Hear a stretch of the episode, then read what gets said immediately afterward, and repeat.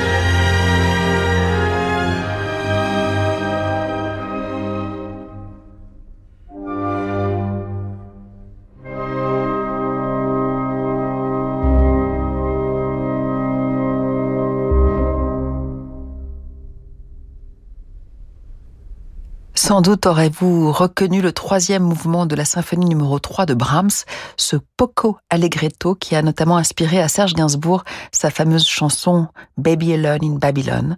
Le compositeur allemand a tout autant inspiré Simon Young dans son cycle Brahms, enregistré avec cet orchestre allemand de tout premier ordre. Femme majeure avec Daphné Roulier sur Radio Classique. Né à Sydney le 2 mars 1961, d'ascendance irlandaise du côté paternel et croate par sa mère, Simon Young étudie le piano, la composition et la direction d'orchestre au conservatoire de sa ville natale.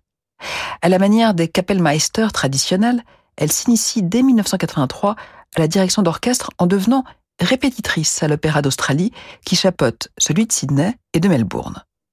Elle commence par travailler pour des chefs réputés, tels Sir Charles Mackerras, Richard Boninch ou Carlo Felice Silario, avant de diriger elle-même. C'est à l'Opéra de Sydney qu'elle fera ses débuts à la baguette, et c'est d'ailleurs comme chef d'opéra qu'elle gravira le plus vite les échelons, même si elle ne tarde pas à s'affirmer aussi comme chef du répertoire symphonique. De 1999 à 2002, elle sera chef principale du Philharmonique de Bergen en Norvège, puis principal chef invité de l'orchestre de la Fondation Gulbenkian de Lisbonne entre 2007 et 2012, avant de rejoindre en 2017 jusqu'à 2020 l'orchestre de chambre de Lausanne. Mais c'est surtout en qualité de directrice musicale du Philharmonique de Hambourg de 2005 à 2015 qu'elle s'est fait un nom. Assez paradoxalement, les choses ont pris plus de temps chez elle car même si elle devient première chef invitée du symphonique de Sydney dès 1996, il lui faudra attendre 2019 pour que le poste de directrice musicale lui soit promis et officiellement affecté trois ans plus tard, soit en juillet dernier. Certes, Simon Young peut se targuer d'avoir dirigé la prestigieuse cérémonie d'ouverture des JO de Sydney en l'an 2000 et d'être aujourd'hui la première chef permanente de l'honorable orchestre australien, fondé en 1932, mais on peut à juste titre estimer que sa patience méritait d'être récompensée. Pour l'anecdote, sa nomination a coïncidé avec la réouverture après travaux de la salle de concert de l'Opéra de Sydney, ce bâtiment unique qui évoque à certains un voilier, à d'autres un coquillage, mais représente pour tous le lieu de résidence de l'orchestre. Ça au moins, ça ne prête pas à interprétation. Autre certitude, Simone Young a l'esprit pionnier. C'est une première de cordée. Elle a donc tout naturellement été la première femme à avoir enregistré une intégrale des symphonies de Bruckner. Anton Bruckner a du reste toujours été au cœur de son répertoire. Ses symphonies l'ont accompagné dès ses débuts en Australie, en Norvège ou encore en Allemagne. Voici le scherzo de sa symphonie numéro 3, issu de ce cycle réalisé avec le Philharmonique de Hambourg.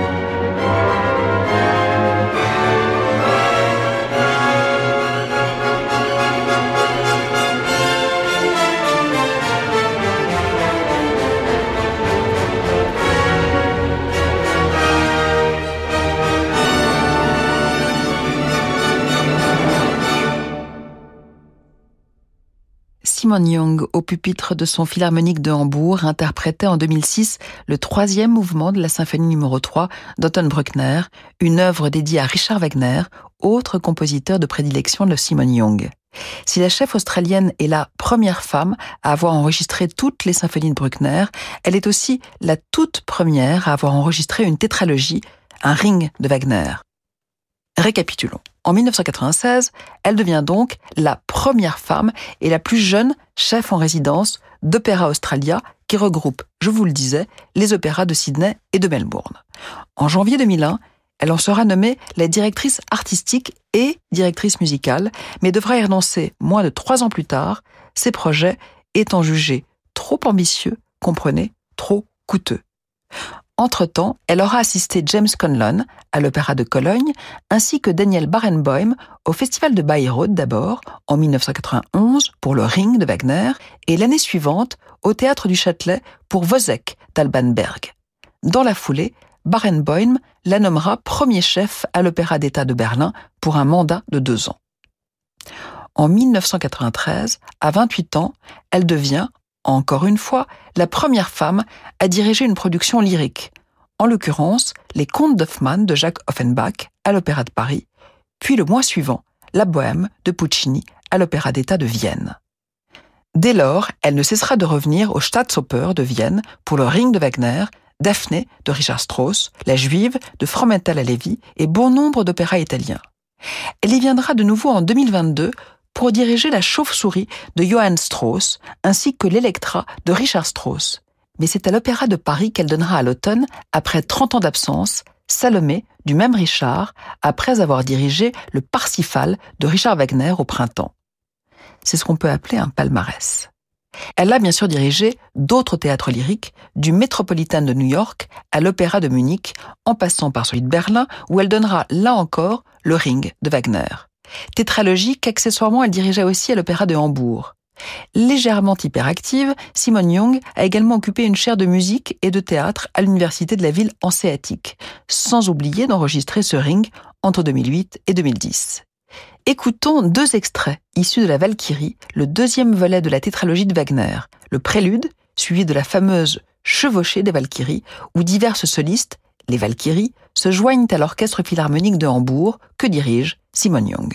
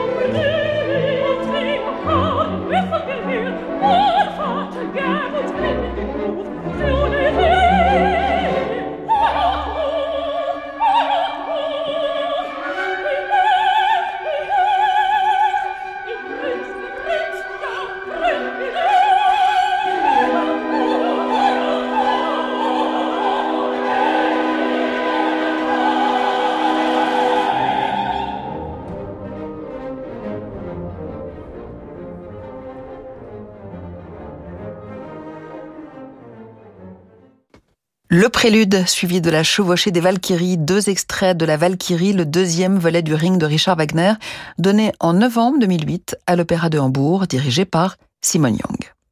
En 2013, l'année du bicentenaire de Wagner comme de Verdi, la chef australienne a redonné ce ring ainsi que six autres opéras de Wagner et trois opéras rarement montés du compositeur italien. Une pause et nous retrouverons Simon Young, chef symphonique, interprète d'un mouvement de Gustave Mahler. Chaque samedi et dimanche, musique et littérature se confondent aux côtés de Fabrice Lucchini. Il y a dans l'âme des jeunes filles une fleur qui chante. C'est cette fleur-là qu'on entend dans Beethoven. De là une suavité incomparable. Des livres et des notes, chaque week-end à midi et 16h sur Radio Classique et en podcast sur radioclassique.fr et sur toutes vos plateformes de streaming habituelles.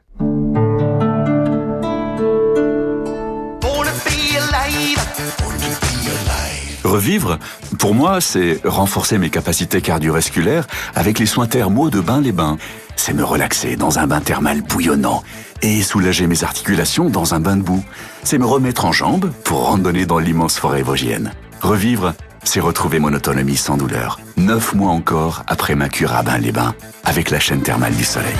Trouvez votre cure rhumatologie et maladies cardio-artérielles sur chaîne-thermale.fr.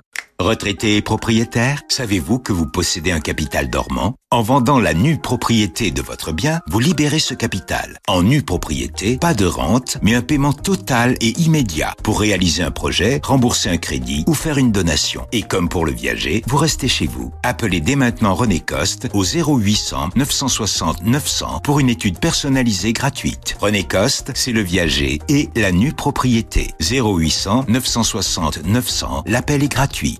Le bilan du monde vient de paraître. La rédaction du Monde revient sur une année 2022 fragilisée par les crises stratégiques avec la guerre en Ukraine, mais aussi politique, énergétique et climatique. Le bilan du Monde dresse l'état des lieux des 198 pays et présente une synthèse des événements marquants de l'année. Pour mieux comprendre le monde d'aujourd'hui, le bilan du monde chez votre marchand de journaux. Vous avez eu 20 ans en 1980. Vous avez aimé le rock, le disco, la techno, la pop, le rap. Vous êtes la première génération à avoir tout vécu en musique. N'arrêtez jamais de bien entendre avec Alain Afflelou et votre deuxième paire d'aides auditives pour 1 euro de plus. Ça, c'est Chin Chin Audio, en exclusivité chez Alain Afflelou. Jusqu'au 31 décembre 2023, voir conditions en magasin, dispositif médical, lire attentivement la notice, demandez conseil à votre bioprothésiste. Jusqu'à midi, Femme majeure avec Daphné Roulier sur Radio Classique.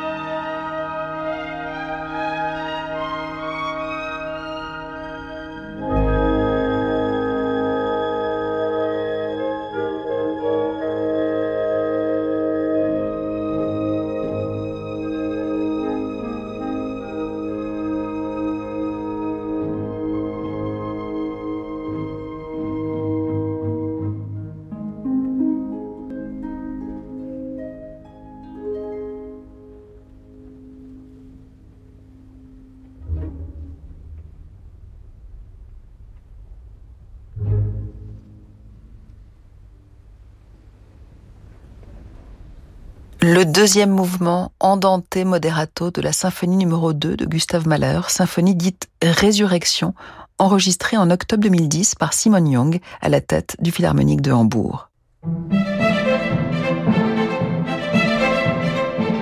Femme majeure avec Daphné Roulier sur Radio Classique. Fidèle à sa réputation, Jung est bien sûr la première chef à avoir enregistré un cycle de symphonies de Mahler. Mais que l'on ne s'y trompe pas, elle ne revendique pas ce statut de pionnière, jamais simple à assumer. Mère de deux filles, elle n'a pas hésité à diriger enceinte jusqu'aux dents, mais n'entend pas pour autant être réduite à son genre. C'est d'abord la musique qui m'a passionnée, précise-t-elle. Les musiciens attendent de nous, avant tout, qu'on leur propose des idées, des sons, des couleurs nouvelles. C'est cela qui est important. Le temps autorité du chef primait sur le reste sont révolus. Elle ne nie pas que ce n'a pas toujours été simple de s'imposer, mais les mentalités ont évolué depuis 30 ans. Aujourd'hui, je n'ai plus besoin de crier, s'amuse-t-elle. La liste des grands orchestres que Simone Young a dirigés en tant que chef invité donne le tournis. Citons, rien qu'en France, l'Orchestre national de Lyon ou bien encore l'Orchestre de Paris. On se souvient notamment de la quatrième symphonie de Brahms, qu'elle avait dirigée à huis clos le 18 novembre 2020 et qui fut immortalisée par Radio Classique ou encore son requiem allemand un an plus tard, sans avoir besoin de crier. Revenons justement à ces enregistrements de Brahms avec le Philharmonique de Hambourg. Voici l'une de ces deux ouvertures de concert, son ouverture tragique.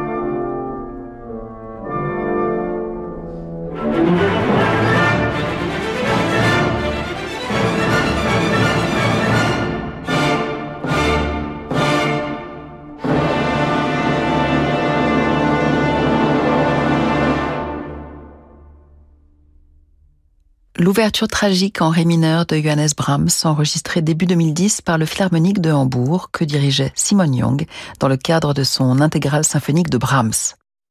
À ce jour, Simon Young offre sans doute le plus bel exemple d'un parcours réussi de chef au féminin, tant à l'opéra qu'au concert. Un exemple qui a inspiré nombre de musiciennes si l'on en juge par le succès foudroyant de la maestra, ce concours lancé en forme de symbole en septembre 2020 par Claire Gibault avec la Philharmonie de Paris. 220 candidates venues du monde entier s'étaient présentées, gageant qu'elles seront encore plus nombreuses à postuler à la prochaine édition en mars 2024. Voilà, c'est fini pour aujourd'hui. Je vous quitte à regret, mais pour mieux vous retrouver demain avec du piano, un domaine où la parité est beaucoup mieux respectée. Notre femme majeure en est d'ailleurs l'une des doyennes. Ingrid Ebler, bientôt 94 ans. Le plaisir de l'écouter est toujours aussi vif. Ses enregistrements traversent les âges sans outrage, au point que Decca a eu la bonne idée de les rééditer. En attendant, je vous laisse dans les rêves de Fabrice Lucchini pour des livres et des notes avant que Francis Drezel ne vous ouvre de nouveaux horizons par les temps qui courent. Ça ne se refuse pas.